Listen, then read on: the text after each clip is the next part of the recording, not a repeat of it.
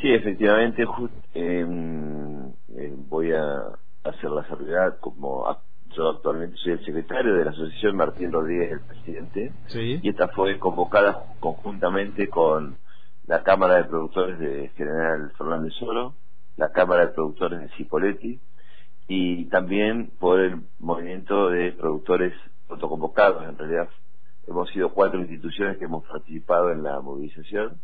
Obviamente siempre eh, este, hemos eh, coordinado desde la asociación todos los la, la, movilización y ha sido realmente un, éxito total la, la, participación de los productores con total normalidad. Eh, han participado productores de, de Villa Regina, eh, Cervantes, Maiqué, Huergo, General Roca, este, más allá que eh, hay, muchos pensaban y, y han preguntado a, sus cámaras si, mm, si podían movilizarse, le decían que esto estaba prácticamente en vía de solución todo el problema de la fruticultura y realmente no era así. Muchos decidieron venir a acompañarnos y estuvieron presentes en la rotonda con camionetas, con camiones, en fin. Ahí en Chipolete. Fue más, claro, fue más de, había más de 120 tractores, este, todos eh, alineados y, y digamos con, con suma este, con suma normalidad se desarrolló el, desde, Cinco Saltos San Patricio del General vinieron con, con equipos. Realmente fue eh, significativo porque la, desesperación es muy grande. Hay productores que nos llamaban de, de Regina y Huergo que estaban con daños totales y no tenían este, fondos, recursos de ningún tipo para poder empezar las tareas culturales, para lo cual no han sido hasta ahora sorprendidos sus, sus, reclamos en las respectivas cámaras y para eso este, decidieron movilizarse hacia la, la, convocatoria que hizo la asociación conjuntamente con las otras entidades y nos pidieron este, eh, poder participar porque realmente querían hacer visible su, su gran preocupación para, para poder saber cómo siguen viviendo no solamente el productor, sino también todos los trabajadores rurales que dependen de la actividad. Claro, Carlos, hubo también seguimiento por parte de la prensa nacional, así que el tema tuvo su impacto, por lo menos desde el punto de vista mediático. ¿Qué respuestas aparecieron por parte de los gobiernos, si es que tuvieron algún tipo de, llamadas, de convocatoria a partir de esta movilización? Sí, en principio, eh, por parte del gobierno de, la, de la provincia, este, la, la respuesta es de, de la de la gobernadora que se ha puesto a, a disposición para, para trabajar. Eh, evidentemente como cualquier movilización eh, genera eh, cierto malestar por, por la protesta en sí pero admiten que evidentemente la situación es muy crítica reconocen que la nación no le está dando fondos y que la provincia no está en condiciones de, hacer frente a, aportes, eh, para lo cual le decimos que, bueno, evidentemente si no está en condiciones de, gestionar, que, nos acompañen a gestionar con nosotros, realmente ha pasado en muchos gobiernos anteriores. Eh, nos ha tocado ministros de producción de anteriores gestiones de, de gobiernos de la provincia de Remegro, Neuquén, que nos pedían, ustedes vayan adelante porque nosotros somos de un signo partidario distinto al gobierno nacional, que nosotros nos acompañamos de atrás.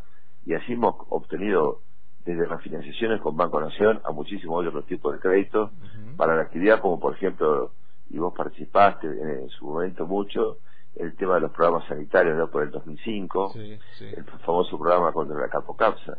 O sea, eran movimientos que realizamos desde los productores y los gobiernos terminaron acompañando. Bueno, habrá que ver cómo continúa esta cuestión. ¿Van a evaluar dentro de la asociación con alguna reunión o cómo se comunican, cómo sigue la cosa internamente de ahora en más, Carlos? Hoy tenemos una reunión, las cuatro instituciones, para, este, para eh, mantener el encuentro dentro de las próximas 24, 48 horas como máximo. Sí. Y, este, y allí sí eh, evaluar los pasos a seguir. Evidentemente vamos a, tener las reuniones con, con autoridades de la provincia de Renegro, donde plasmaremos las necesidades y los puntos en que eh, en, en los que estamos este, necesitando los, productores, que es lo que nos plantean, el tema de la tarifa eléctrica es un tema neurálgico porque afecta no solamente al, al, riego rural, sino también a la, a la convivencia de un productor con la energía en la chacra. Un, productor que vive en una chacra paga 35 mil pesos mensuales de luz contra las 1.400, 1.500 que paga cualquier ciudadano de la ciudad de... Todo, todo un tema eso, Carlos, teniendo en cuenta que ayer se realizó la, la, audiencia pública y se anticipa que ya en breve va a venir una nueva suba de la tarifa eléctrica, ¿no? Sí, realmente creemos que hace falta una, una definición.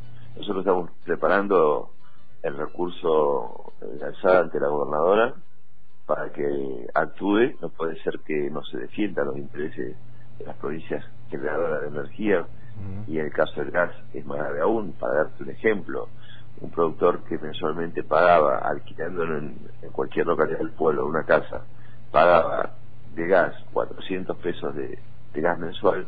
Hoy un Zeppelin en la chacra vale, un Zeppelin una garrafa grande, para traducirle a, toda la gente, eh, mensualmente cuesta 75 mil pesos. Claro, claro, claro. Para, es, imposible. Para enfrentar.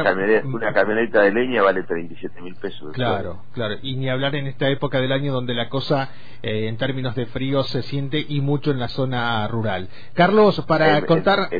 dime, dime. Sí, eh, este, no, quería comentarte, en el caso de los frigoríficos comerciales, se ha agravado sin considerar todavía el aumento que dicen que va a abrir, eh, lo que va a generar también una, una rebelión fiscal importante. Los frigoríficos comerciales pasaron de marzo del año pasado de, pagar de 400 a 1.200.000, otros de un millón a un millón a, a dos millones y medio. O sea, en La Flor, una una cooperativa de centenario, 6 millones de pesos de luz de un, por un galpón de empaque frigorífico mensual. Una locura. o sea, algo para algo que los políticos deben tomar nota urgente desconozco, eh, eh, a ver, eh, como, asociación nos preocupa la, mirar para un costado y permitir semejante salvaje ajuste que está sufriendo la actividad económica primordial de la, de, la provincia de Negro. Carlos, para seguir contando estas alternativas de la Asociación de Productoras y Productores del Alto Valle, el micrófono de Radio Antena Libre a disposición.